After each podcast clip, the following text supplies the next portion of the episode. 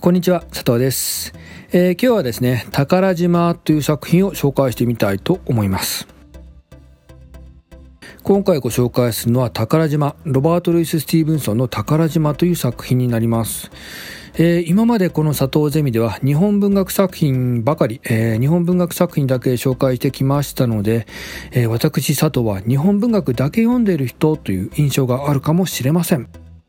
えー、実はですね、まあ、実はっていうほどでもないんですけれども、えー、子供の頃の私は外国文学を中心に読んでいました。えー、正確に説明しますと、まあ、私の実家にはあまり本がなかったんですね。えー、なので、えーまあ、本棚に並んでいる本の中で、まあ、子供の頃の私が読める本といえば、えー、この宝島ぐらいだったんですね。え、なので、まあ、必然的にこれを何度も繰り返し読んでいたと。まあ、それがね、実際のところです。えー、初めてこの宝島という作品を読んだのは小学1年生の頃だったと記憶しています。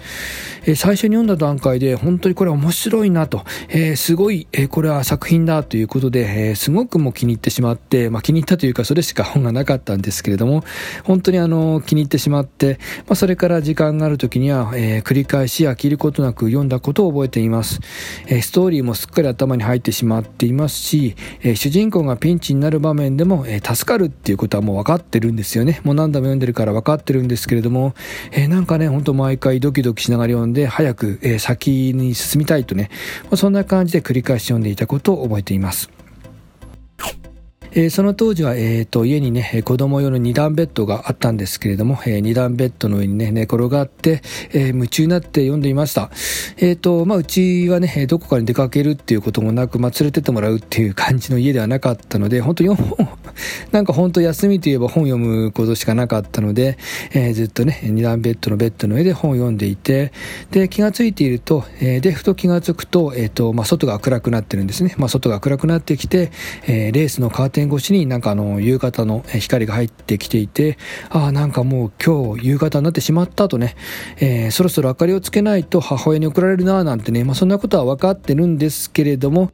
えー、それでもね、まあ、続きが読みたくって、えー、まあ、先に進みたくって、えー、熱心にね、えー、まあ、本のページをめくっていた、まあ、そんなね、記憶がある子供時代でした。えー、ではですね、まあ、ざっくりと、えー、それではざっくりと宝島のあらすじを紹介してみますと、まあ、主人公はジムという少年ですね。えー、ジム少年は父親が経営してる、え、父親が宿屋を経営してるんですけれども、え、そこにやってきた男との出会いをきっかけに宝島の地図を手に入れることになります。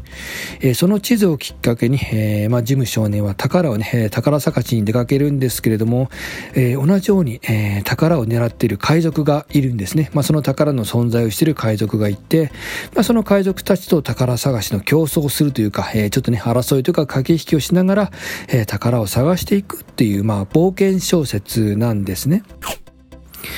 え私が初めてこの作品を読んだ時は、えっ、ー、と、まあ、小学生だったので、本当子供だったので、えー、物語っていう概念がわからなかったんですね。えー、なので、ここに書かれていることは物語ではなくて、本当の話だと 思っていたんですね。えまあ、作品の中に掲載されている宝島の地図を眺めながら、え広い海と、まあ、その先にある小さな宝島ですね、小さな島を想像して、えまあ、ジム少年の父親が経営している宿屋、えっ、と、弁坊提督屋って言うんですけれども、その弁坊提督屋にいつか行ってみようと。そこに行けば自分も海賊たちと出会って宝島の地図を手に入れられるかもしれないななんてね、そんなことを無双すると、えー、二段ベッドにね、え、小さな部屋の二段ベッドの上に寝転がりながら、ま、そんなことを無双する少年でした。子供時代でした。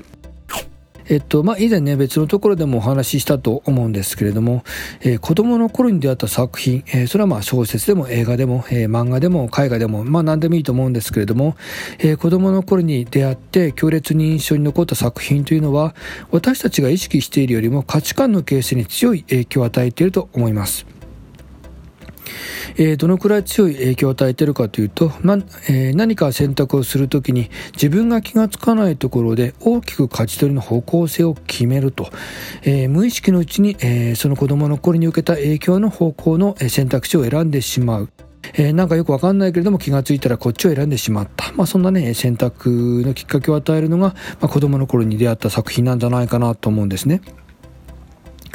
えそして改めて振り返ってみますと、私はあの大人になってから、えー、まあ、会社勤めではなくて、えー、独立企業をすることを選んだのも、もしかすると、え、まあ、この宝島を読んで、え感じた新しい世界に挑戦していこうと、え不安定な人生だし、その先に何かあるかわからないけれども、何か面白そうなもの、え宝島ですね、宝物があるならば行ってみようという、なんか冒険に対する憧れっていうのがすごく強烈にあったんですけれども、まあ、それは、えっ、と、この宝島を子供の頃に読んでいたので、えー、まあ会社勤めというのではなくて、まあ企業するっていう、そういったの方向を選んだんじゃないかなと思います。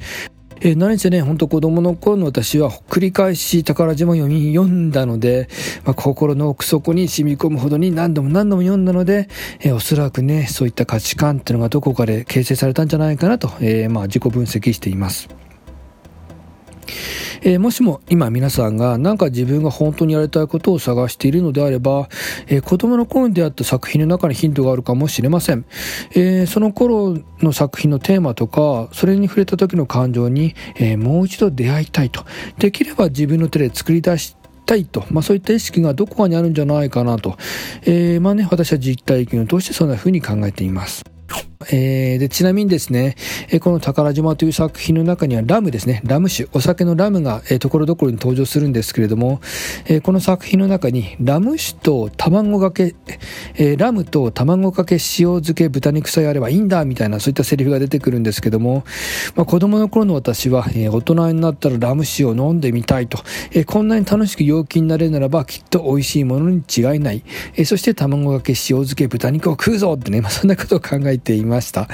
え残念ながら私アルコールが本当ダメなんですね。アルコールが飲めないので、もうビール一杯だけでごちそうさまっていう感じなので、えー、ラム酒を海賊たちのようにもうガバガバと飲んで陽気に歌うっていうことができない大人になってしまったんですけれども、まあね、えー、まあ、ラム酒は諦めることにしたいと思いますけれども、まあ、それでもね、宝島探し続けてみたいななんて、やっぱり今でもそんなことを考えたりします。えー、その先に何かがあるならば、え例えばね、今見えない未来の中に、え可能性が少しでも見えるならば、まあ、地図を片手に飛び出していこう。なんかね、えー、まあ、今回宝島という作品を読み返してみたんですけれども、まあ、その時、えー、子供の頃に感じていた、まあ、こんな気分が蘇りました。